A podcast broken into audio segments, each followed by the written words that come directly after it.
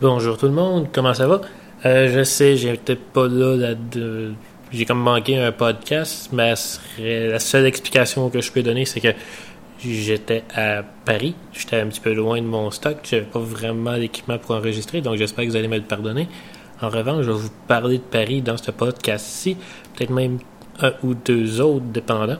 Euh, j'ai passé une semaine à Paris, à peu près huit jours, mais vu qu'on s'apprend une journée se rendre, une journée repartir, des fois, le, temps exact que j'y ai passé me paraît même flou à moi, et puis c'est pas à cause, juste à cause du décalage horaire.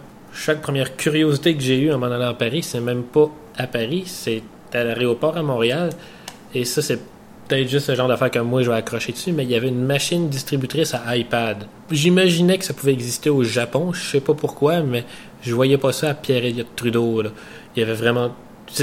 T'avais des iPads, t'avais des accessoires, t'avais des appareils photo, des kits avec des cartes mémoire. J'imagine qu'il fallait payer ça avec la carte de crédit. J'ai vu personne acheter. J'ai pas, pas arrêté si longtemps que ça.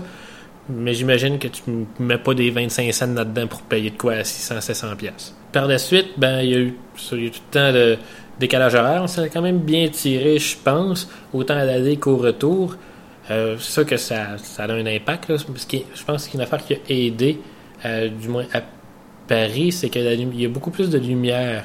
Disons qu'on était capable de se promener à l'extérieur jusqu'à facilement 10 heures du soir sans que, euh, ce soit trop sombre, tandis que présentement, à Chicoutimi, passer 8h30, entre 8h30 et 9h, là, ça devient. C'est mieux d'avoir une bonne lumière si tu vas aller te promener euh, au milieu de la forêt. Une autre affaire étrange que j'ai remarqué en France, euh, ils ont tendance à tout regrouper les magasins par catégorie.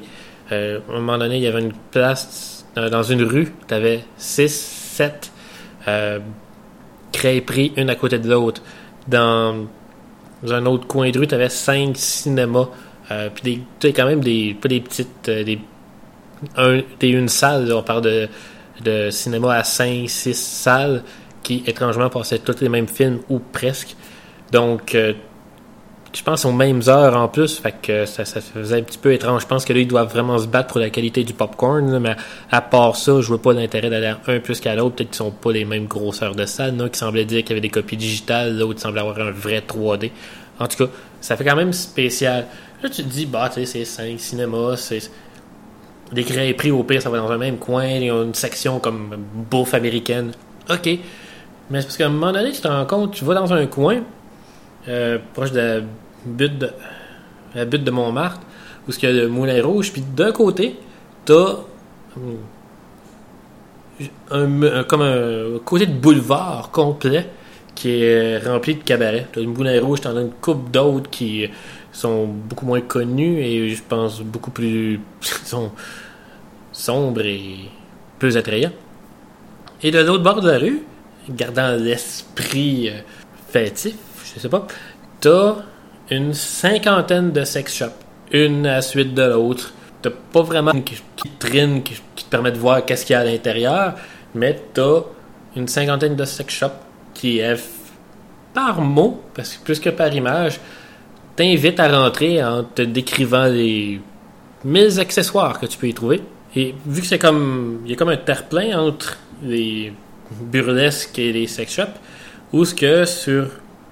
Où ce que des sans ce qui en fait un, j'imagine, quartier malfamé de Paris. En tant que tel, c'était quand même relativement joyeux, mais c'était particulier, une drôle d'atmosphère où ce que tu pouvais avoir des filles danser topless, avoir du monde cuver leur vin à 2 heures d'après-midi, et d'autres personnes aller s'acheter des vibrateurs parce qu'ils n'ont pas l'argent pour aller voir des filles danser tout nu, je ne sais pas trop.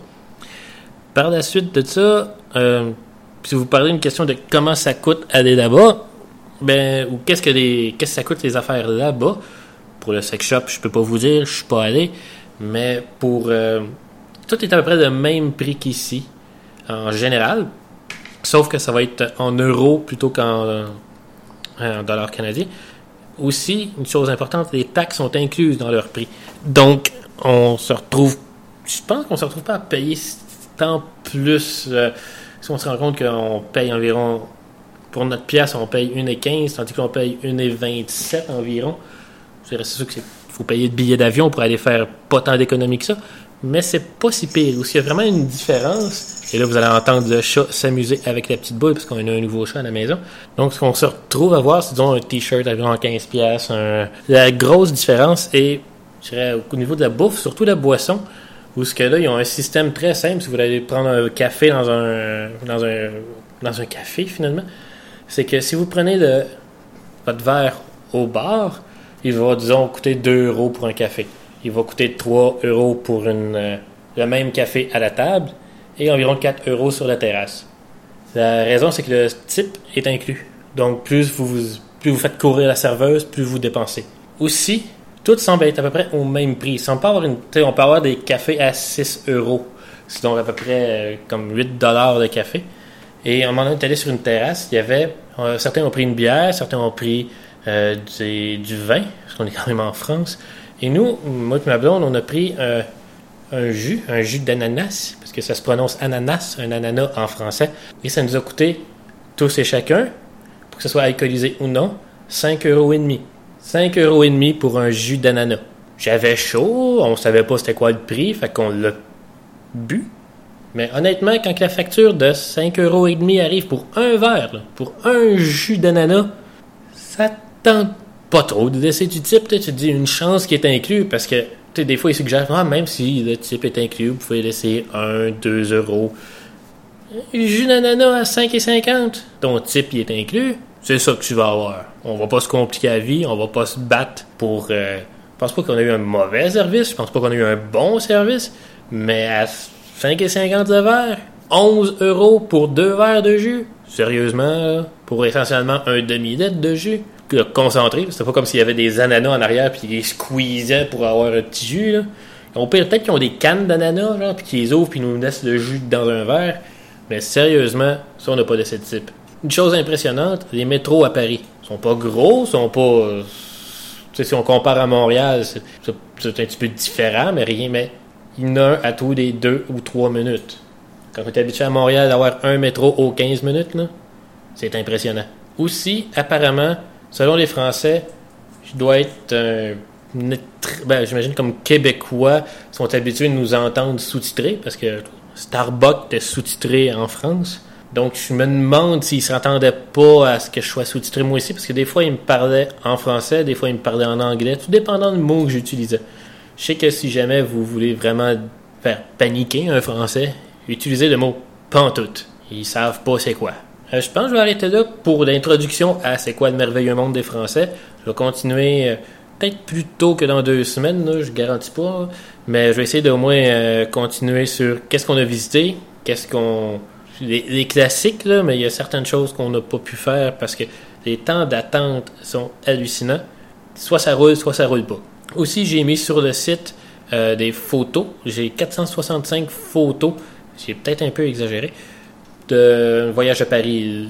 C'est pas peut-être vous préparer au prochain podcast dans un sens, parce que là, il y a Versailles, euh, le Louvre, la Tour Eiffel, un paquet d'affaires. Donc, euh, à bientôt.